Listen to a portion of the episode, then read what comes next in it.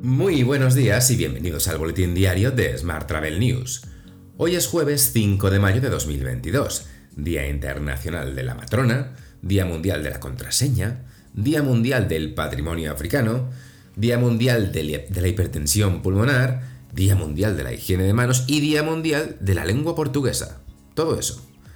Yo soy Juan Daniel Núñez y esta es la edición número 927 de nuestro podcast diario. Hoy comentamos los resultados financieros presentados ayer por Booking y desvelamos el nombre del nuevo CEO de TripAdvisor. Ya sabes que puedes suscribirte a este podcast en iTunes, Spotify o iBox, pedirle a Siri o Alexa que reproduzca nuestro último programa y que también puedes escucharnos cada día en radioviajera.com. ¡Comenzamos!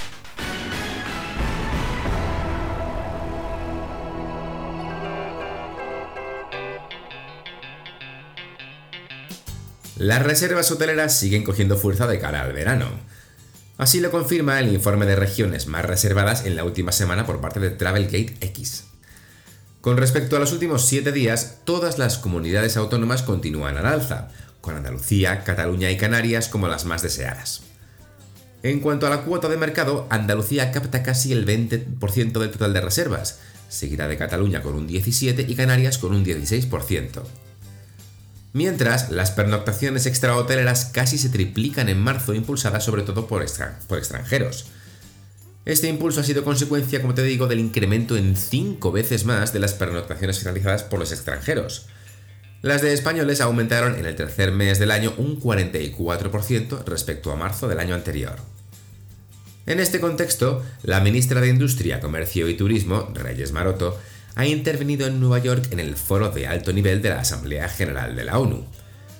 Maroto ha destacado que España es pionera en la puesta en marcha de los planes de sostenibilidad social dotados con 20 millones de euros.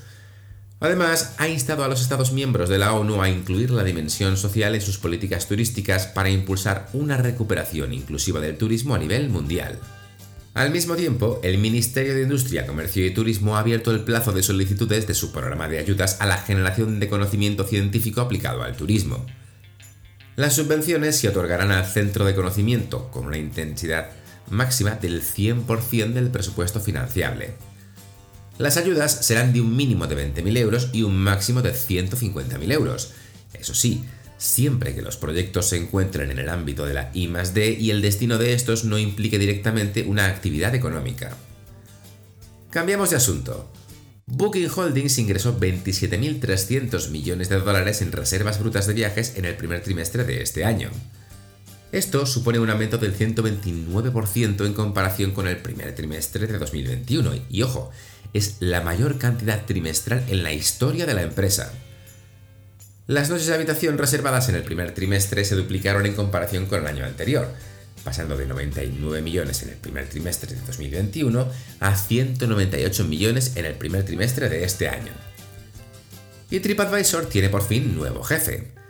Matt Goldberg, un veterano ejecutivo de los medios de comunicación que fue consejero delegado de Lonely Planet de 2009 a 2013, se convertirá en consejero delegado de TripAdvisor a partir del 1 de julio. Sucede así en el cargo al cofundador Steve Koffer, que anunció su retirada el pasado mes de noviembre.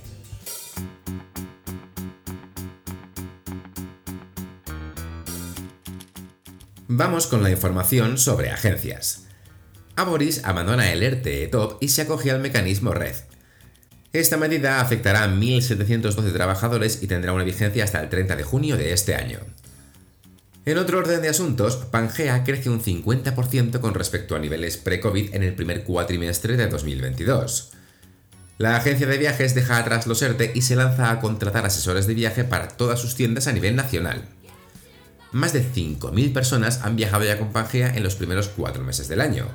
Estados Unidos, Tailandia y Egipto han sido los destinos más vendidos en el mes de abril.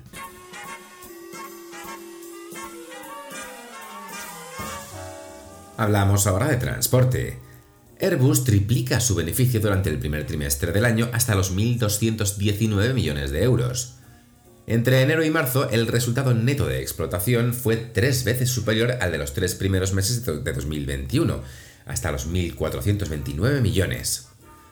Más temas.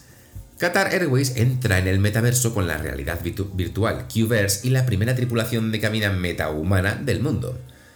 La aerolínea presenta a Sama, la primera tripulación de cabina metahumana del sector, que invita a los usuarios a realizar un viaje virtual lleno de descubrimientos antes de su próxima aventura. En otro orden de asuntos, las VTC seguirán operando en Madrid a partir de octubre, pero no podrán recoger gente en la calle.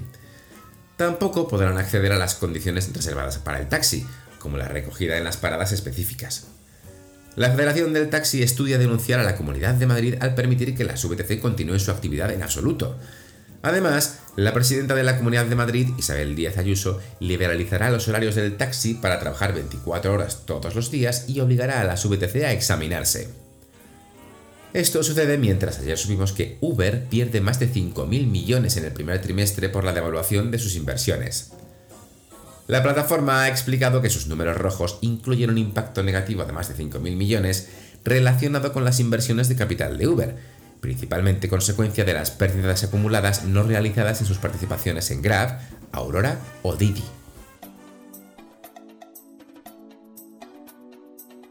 Vamos con la información sobre destinos. España se sitúa en el puesto número 3 con más búsquedas realizadas para asistir al festival de la canción favorito en Europa, Eurovisión. Kayak revela cuáles son los turistas internacionales que más búsquedas han realizado para viajar en avión a Turín durante esta nueva edición del concurso europeo. Los datos por aeropuerto de origen muestran que los españoles son, por detrás de italianos y alemanes, los que más búsquedas realizan para viajar a Turín en esta fecha tan señalada. El 14 de mayo creo que es. Además, las búsquedas realizadas por los viajeros españoles para asistir al evento musical se han incrementado cerca de un 267% con respecto a las realizadas en 2019, año previo a la pandemia.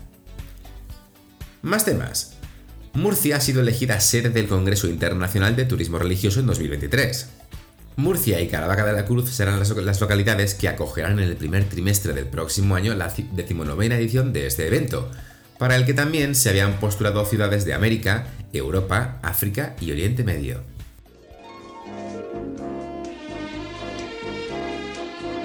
Hotel. Y terminamos hoy con la actualidad hotelera.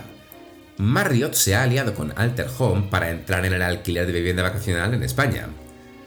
El gigante hotelero entra así en el sector del alquiler vacacional, una actividad que, según los últimos datos del INE, ofrece más de 1,6 millones de plazas, especialmente concentradas en Madrid y Barcelona, seguidas de Valencia, Málaga y Sevilla. Por último te cuento que Castilla Termal Valbuena forma parte desde hace unos días de Serendipians by Travelers Made. Se trata de uno de los mayores networkings del mundo y cuenta con 486 agencias asociadas en 67 países. Y lo hace tanto en la categoría de hotel como en en la especialidad de Health and Wellness, convirtiéndose así en uno de los únicos tres centros españoles en esta categoría incluidos en la red. De esta forma, el Hotel 5 Estrellas de la cadena se posiciona como destino de referencia para los clientes de las agencias que forman parte de esta comunidad. Te dejo con esta noticia. Muchas gracias por seguir este podcast y por dejarnos tus valoraciones y comentarios en Spotify, iBox o Apple Podcast. Recuerda que puedes suscribirte a nuestra newsletter diaria entrando en smarttravel.news en la sección Suscríbete. Todas las mañanas, antes de las 8, te enviamos un correo con las noticias más importantes de cada día, la lista de los próximos eventos y algunas sorpresas. También puedes recibir un mensaje con este podcast y las noticias del día directamente en tu WhatsApp. Para ello, solo tienes que añadir el número 646-572-336 a tu agenda de contactos y enviarnos un WhatsApp con la palabra alta. Eso es todo por hoy. Muy feliz jueves.